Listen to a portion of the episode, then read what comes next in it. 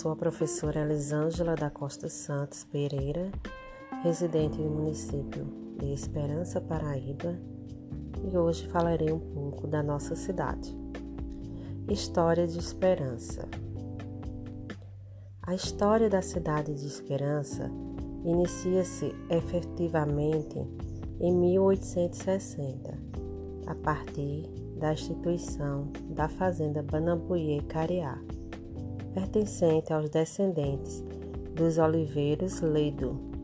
Contudo, as terras que compunham esta localidade já eram conhecidas desde 1757, quando o capitão Mor Clemente de Amorim e Souza, por ordem do governador da capitania, percorreu a região, transcrevendo-as e anotando as suas distâncias. Esta carta, existente na Torre do Tombo em Portugal, apresentava o sítio Banaboie, nas proximidades de Campina Grande, situada à beira de um açude. Consta também que os índios tapuias, quando habitaram essas terras, haviam construído um reservatório d'água que chamou a atenção dos nossos colonizadores denominado de Tanque do Araçá. Mas o marinheiro Barbosa foi o primeiro homem civilizado a se utilizar desta água, construindo sua habitação nas suas proximidades. Porém, este não se demorou muito tempo. Posteriormente, fixaram residência os irmãos portugueses Antônio, Laureano e Francisco Diniz, os quais construíram três casas no local, onde hoje se verifica a Avenida Manuel Rodrigues de Oliveira. Não se sabe ao certo a origem da sua denominação, mas Esperança, outrora, fora chamada de Banambuie, 1757, Boa Esperança, 1872 e Esperança, 1908, e pertenceu ao município de Lagoa Nova professor Leon Clarity escreve em sua obra corográfica que Banambuie é um nome de origem indiana, Baná, Bebuí, borboletas fervilhando, dados aos lugares arenosos, e as borboletas ali acodem para beber água. Narra a história que o nome Banambuie, pasta verde, numa melhor tradução do tupi-guarani, teria sido mudado para o topnio de esperança por Frei Herculano, devido ao simbolismo que esta representa. Banabuiu, que na língua tupi significa brejo ou pantanal das borboletas.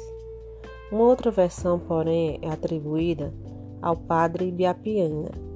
Conta-se que este clérigo teria nomeado algumas cidades da região segundo as três virtudes teológicas: fé, Santa Fé, atual município de Arara, caridade, solidade ou Pocinhos, não se sabe ao certo, e para Banambuie, o dia esperança. Esta narrativa guarda certo sentido devido à grande influência exercida por esse vigário em nossa região. Ele mesmo teria fundado em 1862 o cemitério local, motivado pelo surto de cólera morbidos. O fato é que até 1860 não existiam cemitérios na região.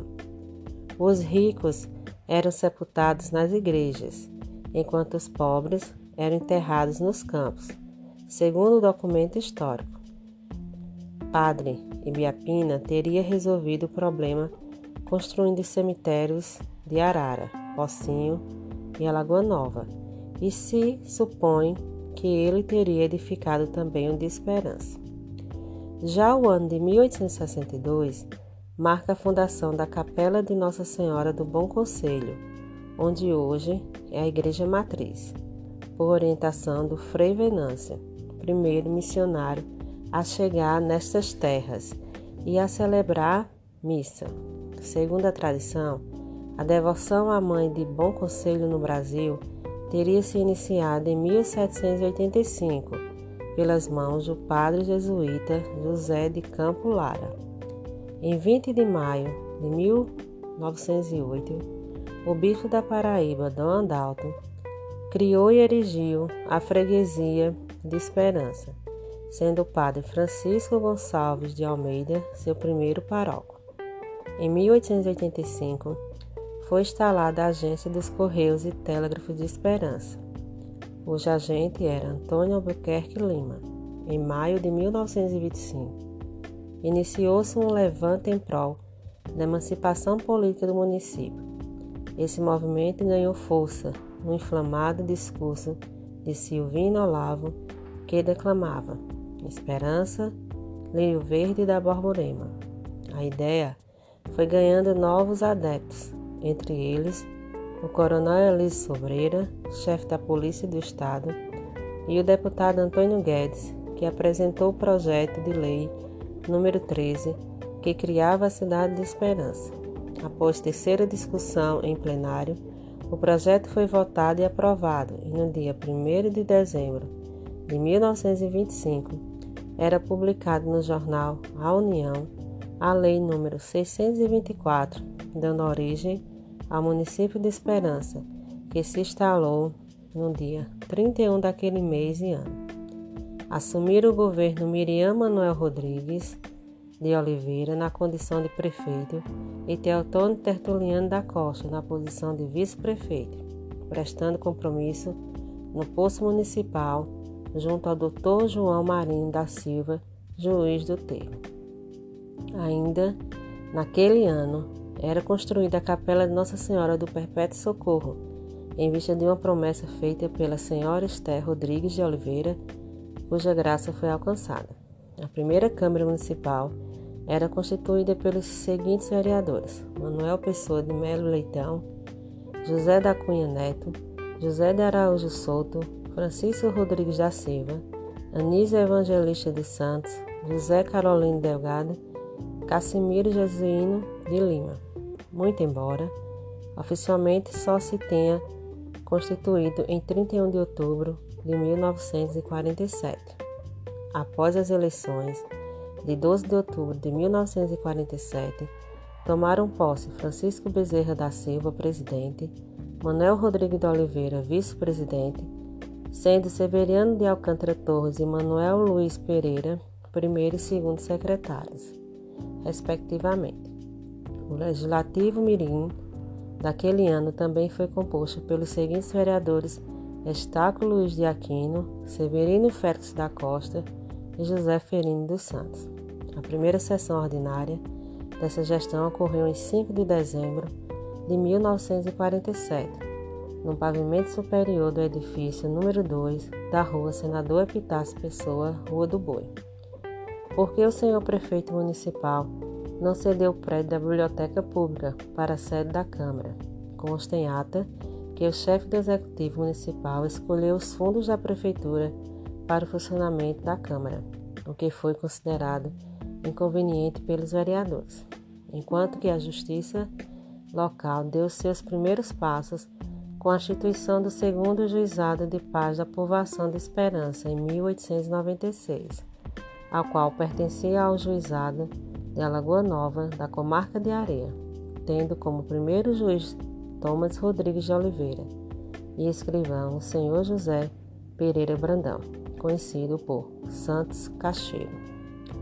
Mas o termo judiciário de Esperança somente em 31 de dezembro de 1925, agregado à comarca de Areia, assumindo o juiz municipal, o Dr. João Marinho da Silva, sendo Teotônio Cerqueira Rocha o primeiro adjunto de promotor.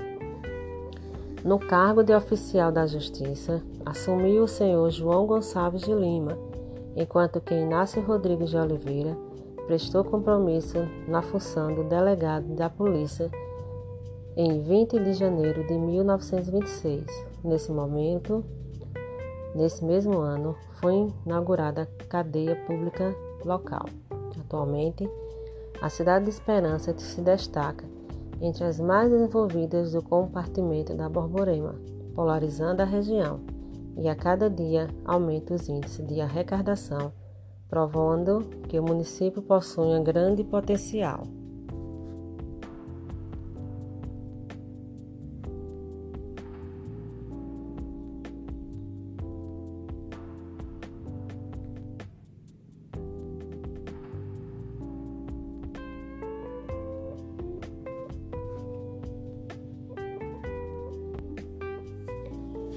Uma das culturas aqui de Esperança, bem importante, é a boneca de pano.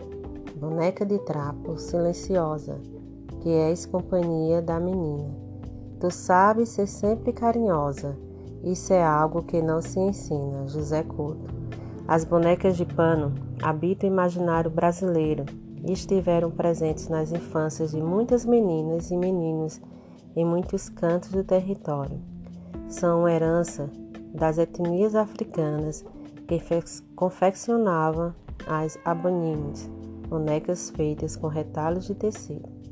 Em muitas civilizações, a boneca representa a imagem que se tem do que é um ser humano para aquela cultura.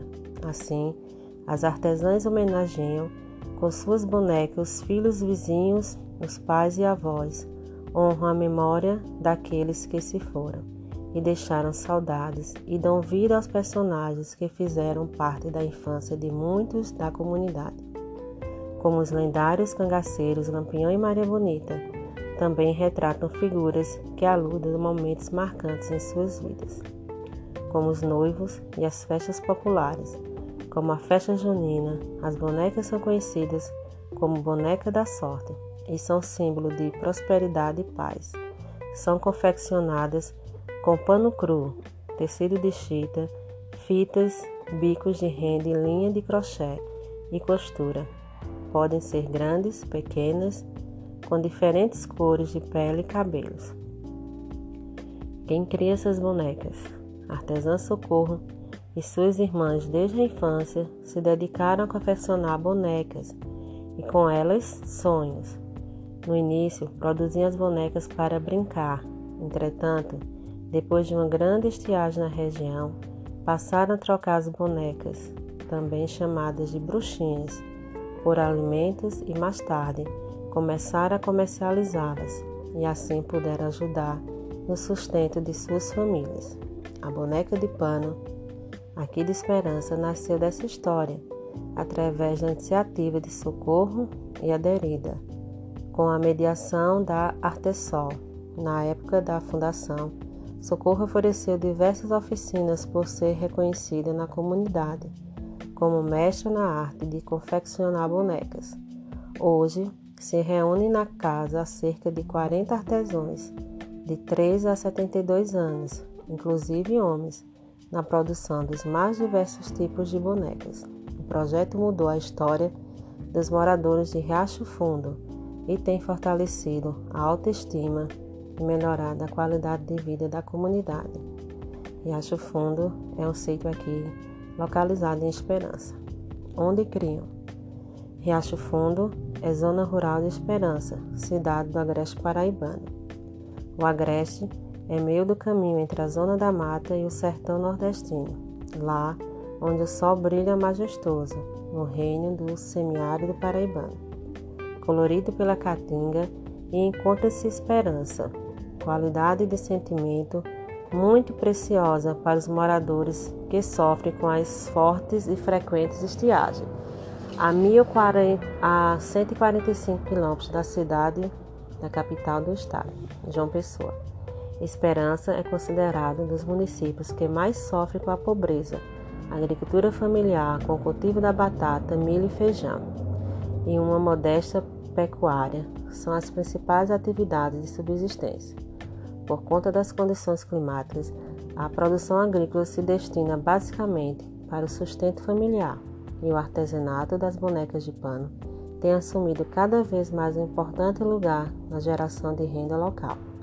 O povoado de Riacho Fundo abriga cerca de 250 pessoas e conta com um grupo escolar que atende a primeira série do ensino fundamental, um posto de saúde, uma associação de produtores rurais, a Capela de São Pedro e a Associação Casa de Boneca, na, na localidade. fazer conhecida pelas pessoas do lugarejo. Alguns, inclusive, encomendam-se as bonecas das artesãs, atividade que antes se restringia a poucos artesãos, hoje faz parte da vida de muitos moradores de Riacho Fundo.